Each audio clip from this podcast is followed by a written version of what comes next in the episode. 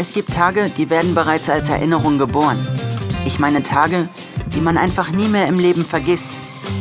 An denen etwas Besonderes, etwas Einschneidendes geschieht. Etwas, das für immer und alle Ewigkeit im Kopf gespeichert bleibt. Am heutigen Tag, an dem von Anfang an alles auf genau dieses Ereignis zulief, befand ich mich im Moment der Speicherung in einem Unterwassertunnel.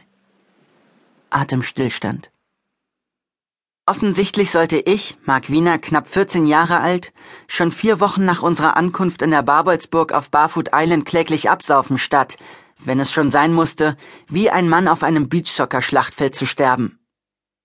Die Ereignisse dieses Tages hatten mit einem Sonnenstrahl begonnen. Der hatte sich früher als erwartet eingeschlichen und durch die Palmwedel der tropischen Wunderwelt gemogelt, die uns hier umgab. Danach hatte er sich in mein felsiges Zimmergewölbe hoch oben über unserer Soccer-Arena gestohlen, um mich wach zu kitzeln. Die Wohnhöhlen der in einem ewigen Nebelring versteckten Felseninsel waren trotz Sandbodens so komfortabel ausgestattet, dass es Derrick und mich bei unserer Ankunft auf Barfoot Island aus den Socken gehoben hätte. Hätten wir welche an den Füßen gehabt. Ein Bad mit fließend heißem Wasser entsprach ja noch unserer Erwartungshaltung, aber Internet und Touchscreen-Bildschirme waren dann doch ziemliche Extraklasse. Aber zurück zu den Ereignissen dieses besonderen Tages.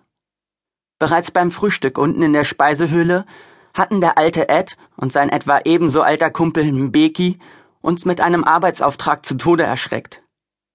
Derek und ich sollten die verwitterten Decksplanken des verrotteten Fischkutters Olli abschleifen.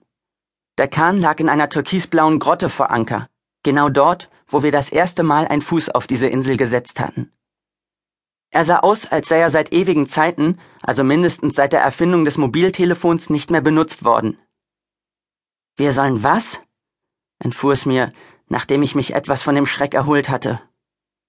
Wir sind die Barbolsbande, Beachsoccer-Spieler, keine Aushilfsmatrosen. Ihr seid noch gar nichts, und bis ihr etwas seid, habt ihr noch sehr viel Arbeit vor euch. Olli ist erst der Anfang. Mbeki schlürfte Cappuccino aus seiner Tasse. Ihr seid nur zwei Faultiere und weiter weg von eurem großen Ziel als am Tag eurer Ankunft. Und außerdem fehlen euch noch mindestens drei Spieler. Und wo wollen wir die herzaubern?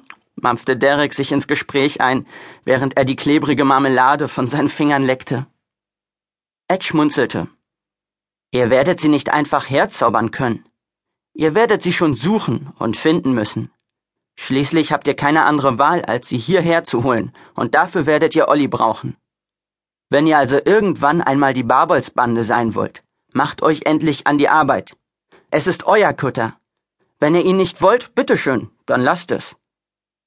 Jetzt fielen uns die Marmeladentoasts aus den Händen und plumpsten in den Sandboden des Speisesaals, in dem wir alle auf Fußballleder bezogenen Sesseln um einen riesigen runden Tisch saßen.